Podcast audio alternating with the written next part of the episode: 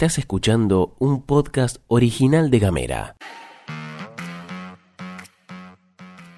Hoy es viernes 21 de julio, viernes en nuestros corazones y tenemos varias cosas para contarte. Bienvenido, bienvenida a la pastilla de Gamera. Estas son las noticias para arrancar la jornada.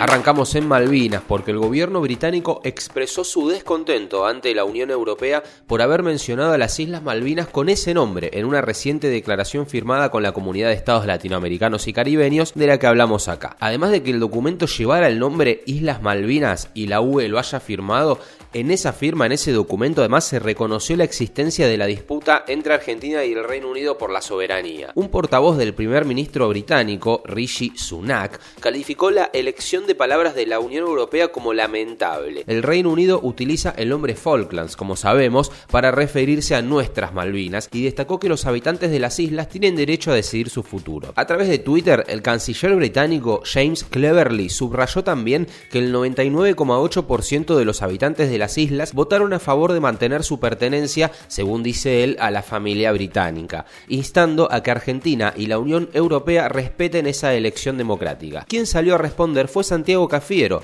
que también a través de Twitter arrobó a James Cleverly, el canciller británico, y le puso que el Reino Unido viola la integridad territorial de la Argentina desde hace 190 años y le recordó que conforme a la resolución 1514 de la Asamblea General de la ONU, la autodeterminación no resulta aplicable aplicable a los habitantes de Malvinas. El pretendido referéndum que invoca no tiene valor para el derecho internacional ni modifica lo estipulado por las más de 50 resoluciones de la ONU, tuiteó Cafiero, ni la obligación del Reino Unido de poner fin al colonialismo en todas sus formas y resolver la disputa pacíficamente. Una nota respecto a la resolución 1514, ¿a qué se refiere Cafiero? La resolución fija que allí donde estuviera en riesgo la integridad territorial de los estados no debe recurrirse a la aplicación de la libre determinación. Esto es un textual.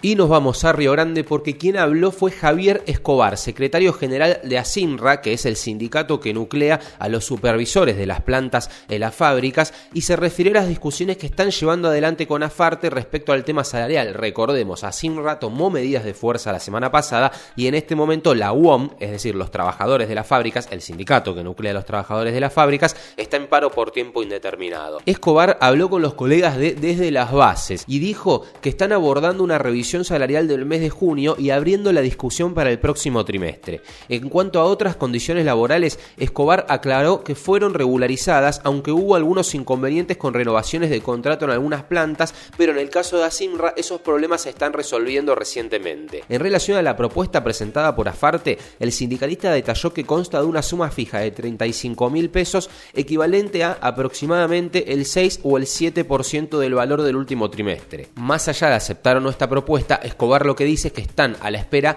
de poder acordar una medida que se relacione con lo que se establezca a nivel nacional. El sindicalista resaltó que mantienen un diálogo abierto con la Cámara Empresarial, pero advirtió que llega un momento en el que el diálogo se agota, especialmente por el aumento sostenido de la inflación nacional, y rechazó las acusaciones de que sean los sindicatos los que rompen el diálogo. Y atención a esto que es muy interesante, una declaración textual. Creo que la autonomía de Tierra del Fuego tiene que pesar, no en este trimestre ni en esta paritaria, sino que tendríamos que tener un replanteo y una unidad de todos los gremios industriales y nos vamos para Ushuaia porque finalmente salieron a la venta las entradas para el tan esperado show de La Renga, que va a marcar la primera presentación de la banda en Tierra del Fuego. La cita, como sabrás, será el sábado 25 de noviembre en el hangar del viejo aeropuerto de la capital fueguina y el costo de la entrada será finalmente de 12.800 pesos más 1.200 pesos de costo del servicio que a todos se los cobran y nunca nadie entiende por qué. Para facilitar la compra se ofrecen diversas opciones de pago según cuenta la organización. Obviamente tarjetas de crédito y de débito y se permite la compra presencial en puntos de venta con pago en efectivo. Para aquellos que eligen la compra web tienen varias posibilidades, retirar las entradas en los puntos de canje,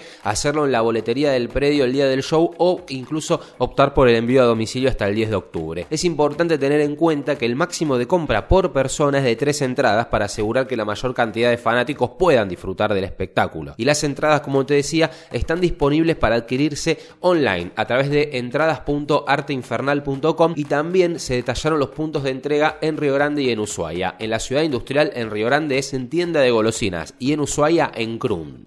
Y vamos con una hermosa iniciativa que publica el rompehielos.com.ar, medio amigo de esta plataforma y a quienes le mandamos un gran abrazo, que se llama Leon Brotherhood, que es un equipo conformado por los hermanos José y Francisco Rogel que buscan acercar a las personas a la parte más enigmática de la naturaleza y concientizar sobre la importancia de protegerla. ¿Cuál es el proyecto? Se llama Galería Onayaga y ofrece una experiencia inmersiva mediante un simulador de realidad virtual que permite explorar las profundidades del canal Beagle o del canal Onayaga, como se conocía en idioma yagán, como se conoce en idioma yagán, y ahí los usuarios van a poder sumergirse en una representación de los bosques sumergidos de Tierra del Fuego. Según los creadores, el mar es una de las maravillas que ofrece la ciudad capital, pero lamentablemente es desconocido para la mayoría de los habitantes. Por lo tanto, el trabajo de ellos se centra en desarrollar modelos de desarrollo sustentable, valga la redundancia, que protejan el ambiente y permitan a las personas disfrutar de las maravillas naturales sin alterar los ecosistemas.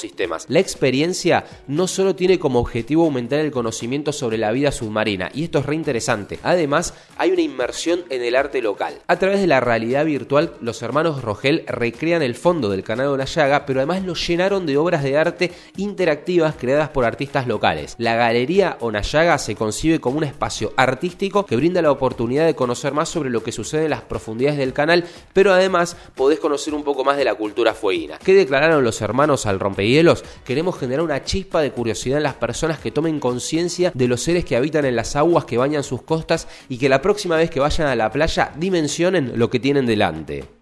Y vamos con la última antes de irnos, y esta es nacional, y me gusta contar estas cosas porque me parecen súper reveladoras. La aduana argentina llevó a cabo un monitoreo sobre las operaciones de comercio exterior, y los resultados dieron que alrededor de 1.500 empresas no realizaron la liquidación de divisas en el plazo que correspondía. Este escrutinio se centró en las compañías que realizaron exportaciones, pero no cumplieron con la obligación de liquidar las divisas generadas en el país. Es decir, vendieron afuera y se quedaron con la plata que le corresponde al Estado Nacional. Y por lo tanto a todos los argentinos. Según ámbito, esta práctica se llevó adelante en 1.472 casos y totalizaron 3.056 millones de dólares. Por ejemplo, esta cifra supera los vencimientos que Argentina tiene que pagar antes de fin de mes con el FMI, para que nos demos una idea. El análisis de la aduana también proporcionó información sobre los sectores económicos con mayor número de casos de incumplimiento. La industria manufacturera lidera la lista con 716 operaciones no liquidadas por un total de 1.800 millones de dólares. Le sigue el comercio al por mayor de autos y motos,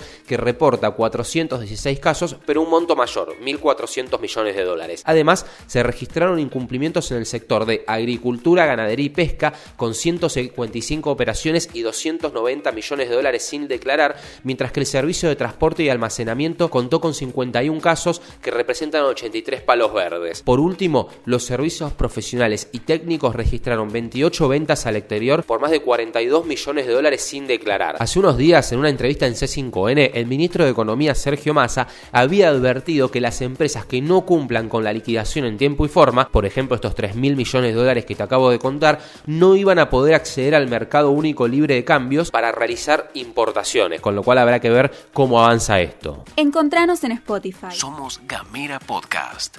Llegamos al final de la pastilla de Gamera. Muchas gracias por acompañarnos toda esta semana. Este podcast fue producido por Mica Maldonado y conducido por quien te habla, Gastón Lodos. Recordad que hoy a las 18 horas tenemos Punto Sur, el stream de Gamera en Gelatina. Vamos a estar transmitiendo por YouTube. Tenemos invitadas y vamos a estar con eh, Vicky Coleto, con Cande Díaz, con Lean Jarú y quien te habla, Gastón Lodos, divirtiéndonos un ratito, pasando un ratito para cerrar la semana de viernes. Igual más tarde mandamos un mensajito. Acordate que podés seguirnos en arroba gamera TDF. Te queremos mucho y buen fin de Gracias.